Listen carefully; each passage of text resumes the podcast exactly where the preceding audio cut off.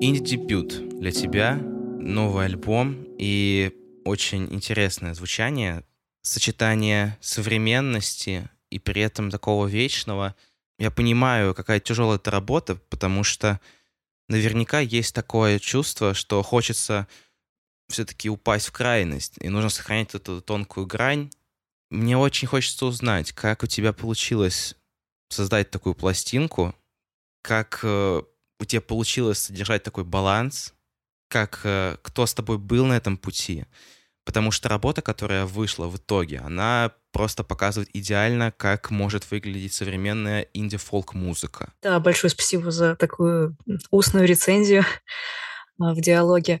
А, на самом деле, я никогда не занималась народным творчеством. У меня был большой такой багаж сессионного вокалиста, я пела кавер-музыку, эстрадно-джазовый репертуар.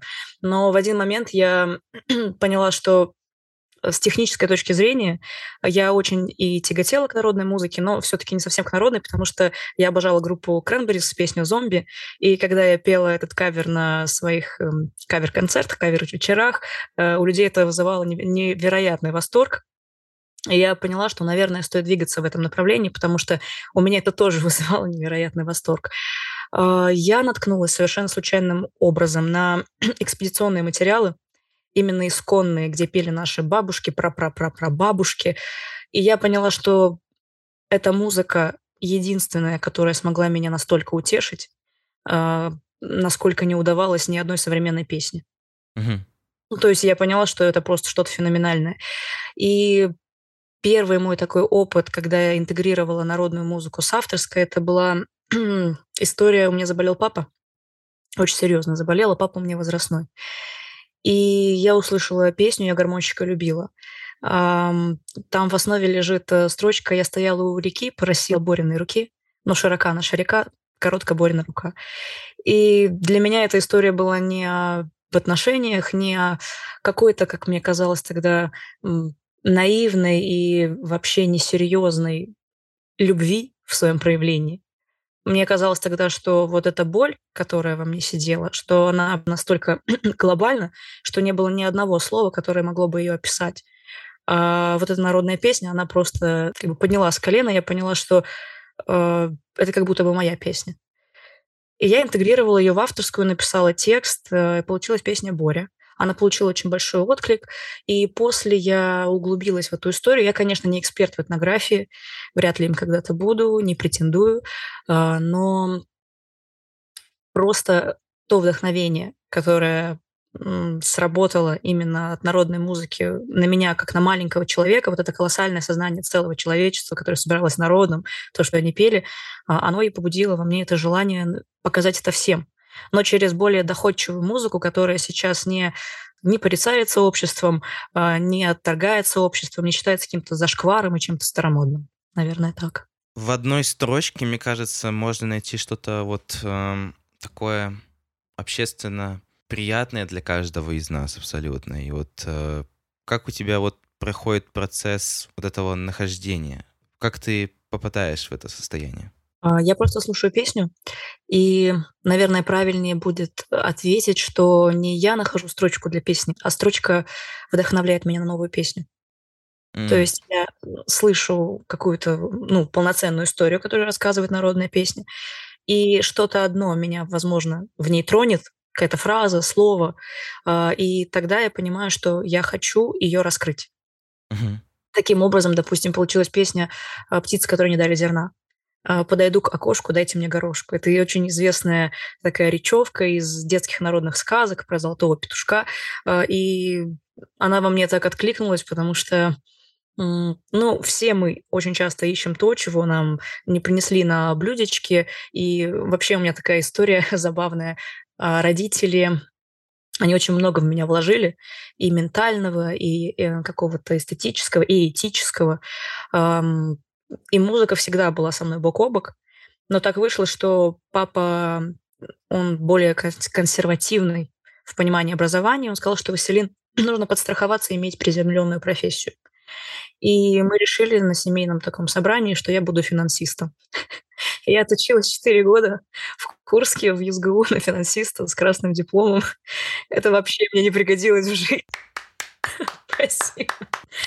Не пригодилось мне в жизни, но вот эта песня, наверное, она как раз таки про это, про то, что всё родители на алтарь положили, а получили вот этого ребенка, который вообще не хочет этим заниматься, вообще не хочет вести какие-то семейные бизнесы, э, какие-то там, профессии гражданского там значения Понимаю. важного, а он хочет петь. Эта песня была об этом. Я прям как сейчас на себя смотрю, потому что у меня абсолютно так же, только финансист надо на юрист поменять. И я такой: "О, это ж я". Разбери каждую песню по вот по строчкам, которая вот является такой базисной, которая является Мгм. основой для этого трека. Не во всех песнях задействованы сами народные песни. То есть где-то это из сказки, как, э, в, "Птица, которая не дарит зерна", а где-то, допустим, в "Дети балконов" есть, эм, такая пословица: "В тесноте да не в обиде". И удивительно, что народное творчество, может быть, для многих из нас оно укоренилось как, ну, что-то уже фундаментальное со своим чётким смыслом. То есть "В тесноте да не обиде". Мы все прекрасно понимаем, что это значит. А, но я почему-то подумала, что это настолько, э, большой диапазон, для интерпретации своего собственного смысла, что мне пришла в голову о вот этих детях, э, балконов, которые что-то нам пытались доказать, как бы совершив уход из этой жизни. Очень важная песня, да. Э, песня, да, мы очень долго, составляли порядок в этом альбоме, потому что для меня было важно, а, чтобы эта песня, э, заняла своё, наверное, какое-то почётное место, потому что конкретно для меня она самая главная в альбоме. Хотя, может быть, для многих это не та песня, с которой начинается boost твоей карьеры. Вот, но для меня она очень важна, просто по-человечески. И совершенно удивительным образом, э, написалась она из такой доброй и, м, светлой ситуации. Я просто сидела на кухне, у меня был открыт балкон. Я услышала, как, э, с двора доносится детский смех. И я думаю: "Блин, дети с балконов". И тут же детские ножки бегают на этажом выше, ну, то есть жильцы квартиры этажом выше. Я думаю: "Блин, тут дети потолков". Но я понимаю, что, э, это сочетание, оно вообще не про весёлое. Я написала эту песню о тех, кто ушёл из этой жизни, о подростках нулевых. Да. Я думал, что совершенно другая история о том, что ты просто решила сделать, э, почтить их. Да, но я не думаю, что вот таким вот образом, что смех и Просто пришла строчка, да, вот именно детского смеха, и я подумала: "А сколько же тех, кто сейчас не смеётся?" Да, да, точно. Сколько щас не смеется, да. Да, у нас была ситуация, я училась в Music School. У меня был друг на курсе Захар, потрясающий совершенно пианист. А, я даже хотела ходить к нему на занятия, и просто всё это так нелепо. Я пришла в ну, на учёбу и просто на доске информации увидела его фотографию с годом рождения годом смерти. Это случилось вот буквально за, месяц до того, как я стала как бы писать эту песню. И всё это, безусловно, меня тоже сподвигло. Но именно первоначальное настроение и, будем говорить, вдохновение пришло именно от, э, зачатой такой новой детской там жизни, 3-4 лет, которая смеётся, бегает, там топочет. Это к разговору о культурном коде и общем в нас, потому что когда ты начинаешь разбирать вот так треки: "Оу, это ж я". Точно. Расскажи о команде, которая собралась вокруг тебя. А, кто те помогал писать этот альбом? Потому что, а, как я раньше сказал, что необходимо балансировать между этим балансом, между фолком и современностью, и не скатиться в крайность, не пересолить, да. А, кто те помогал, кто тя сопровождал на этом пути и не давал, м, упасть из крайности в крайность? Кто эти люди? Значит, альбом изначально, э, ну, все демки, конечно, пишу я сама. И есть какое-то представление в моей голове, как я хочу, чтобы это звучало. Есть молодой человек, это Паша Свиязов, он сводил этот альбом, записывал этот альбом, играл на этом альбоме и, собственно, продюсировал этот альбом со мной вместе. И также у нас есть друг, это потрясающий музыкант сессионный, он президент ассоциации фламенко, это Алексей Стародубцев. Ам, и вот мы вместе садились, слушали мои песни и предполагали, какой классный сессионщик может прочувствовать то настроение, которое мне нужно. У нас были разные барабанщики, у нас были разные басисты, у нас был и духовой оркестр, и скрипки. На самом деле вот этот баланс, ам, я очень благодарю Пашу за то, что он смог мне а, удержаться на этой канатной дорожке, потому что была ситуация, когда как раз-таки с детьми балконов, э, по сути, самые важные песни, самые большие силы, э, я решила, что там должны быть трубы, э, скрипки, оркестр, и мы это все записали. Мгм. Это невероятные деньги и невероятные часы записи, потому что это все очень сложно. Это суточные просто сессии на студии. И мы приходим домой, он говорит: "Василин, этого там не должно быть". И для меня, как для человека с, э, синдромом упущенной выгоды, я думаю: "Пух!" Просто мой мозг. Я говорю: "Нет, Зачем вы это делали? зачем мы это делали? То есть это же так красиво". Он говорит: "Это красиво, но, э, вот торжественность и величие- это вообще не то, что должно быть в этой песне". И я вроде как понимаю, но мне так трудно с этим согласиться. И я в течение месяца, пока он сводил этот альбом, мы сводили вместе, э, ну, то есть Паша э, сводил, безусловно, а я сидела рядом, то есть высказывала свои пожелания. И я то и дело доставала их из корзины, эти трубы, скрипки. Но и в итоге, слушая альбом сегодня, я понимаю, что, ну, мы ни разу не ошиблись. И слава богу, что этих скрипок и труб там нет, потому что это все было бы, несмотря на свою масштабность и власть, вот это величие, это было бы все очень мелко и дешево. Вот такой парадокс Мгм. конкретно для этой истории. Вот. А в остальном мы просто отпустили какие-то, как бы назвать, ам, уже закоренелые представления о том, каким должен быть конкретный жанр.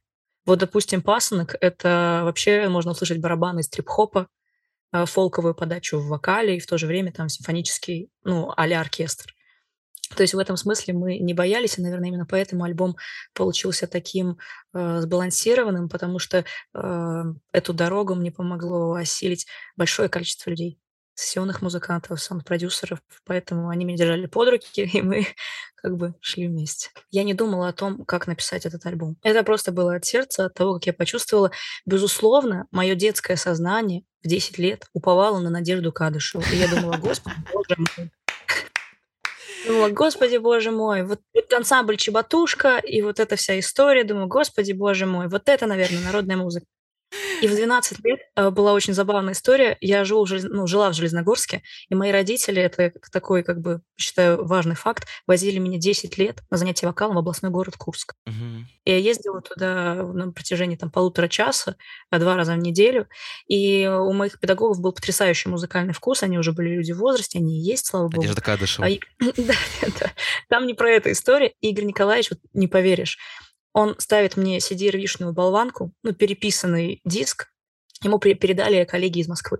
Он говорит: "Василина, послушай, вот это, говорит, ребята делают. Это просто невероятно". И знаешь, что там было? Альбом Звента Свинтана "Страдания". Ты сейчас серьезно? Серьезно. И я первый раз в детстве услышала, что такое крутая народная музыка, переработанная вот в таком формате. Но я говорю, для того, чтобы, быть, Звента Свинтаной, это очень большая ноша. Ребята реально исследуют, они интересуются. Я на себя это не, а, на свои плечи это не кладу, я это не несу. Я просто увидела, э, как бы, как это можно сделать достойно, и пошла к истокам. То есть я послушала то, с ч ну, что переработала Звента Свинтана, то есть, извиняюсь, Тина Кузнецова. Мне это безумно понравилось, я нашла еще, еще, еще. И именно то, что меня зацепило, о том я и написала, то я и включила в свой альбом. То есть это было вот так. Слушай, мне кажется, было бы классным таким, такой классной темой для для тебя, для создания альбома. Ну, чисто такая выдумка. А, все демки записывать на диск и приносить на студию. Я такая: "Я записала демо". И она такая: Да. "А у нас нету дисковода, куда мы его ставим?" На полку. На полку. Тогда на полку. Д да, вот там, короче, на первом на первом канале вот такая драм-партия, так, а потом вокалы вот такие, я повторю щас. Типа того. На самом деле были песни, которые одна, которая не вошла не вошла в альбом в связи с, э, ситуацией, э, как бы, которая сейчас довольно неспокойна. И, там такая здоровская была история. Э, Петя Михеев записывал барабаны, и ребята спрашивают, говорят: "Василин, ну вот что ты здесь хочешь слышать? Как ты хочешь слышать? Мы позже выпустим эту песню, и ты просто потом похохочешь". И я говорю: "Петь, я говорю, просто выплесни туда всё. Пусть это будет просто невыполнимое упражнение для всех ударников, там, драмеров". Мгм. Просто был такой разнос и размес, что, конечно говорить о том, что там на Первом канале, на Десятом канале, я просто сразу вспомнила о том, как, проходил этот невероятно сложный процесс. Было и весело, и трудно, и, конечно, очень утомительно, но тем не менее я очень довольна тем, что с этого получилось. Тебе будет э, что добавить в делюкс-версию, мне кажется. А, новый вот этот не, неизданный трек э, «Дети балконов», old version, что-нибудь такое. Можно, да, Да. назвать. С трубами. Действительно, твой альбом — это что-то новое, такое новое звучание в локальной местной инди-сцене, при этом интересно подобранный фолк-мотив и современность. На стыке этого рождается что-то интересно новое. Мне хочется верить, мне хочется, чтобы ты продолжала работу в таком же направлении. Я не говорю о том, что необходимо «А, сейчас давайте еще один альбом. Нет, э, пиши тогда, когда посчитаешь нужным. Когда придет вдохновение, когда придет мысль, когда придет вот эта вот загорающаяся лампочка над головой, когда «О, точно». Да, спасибо. Не делай культурный код 2. Э, делай что-то новое, разрабатывай, стремись. Я очень желаю тебе этого, потому что то, что ты сделала с этим альбомом, это действительно важная и крутая веха в 22 году в локальной инди-сцене. Спасибо тебе за это огромное. Спасибо тебе большое. Очень рада была пообщаться. Правда, это на самом деле очень важно.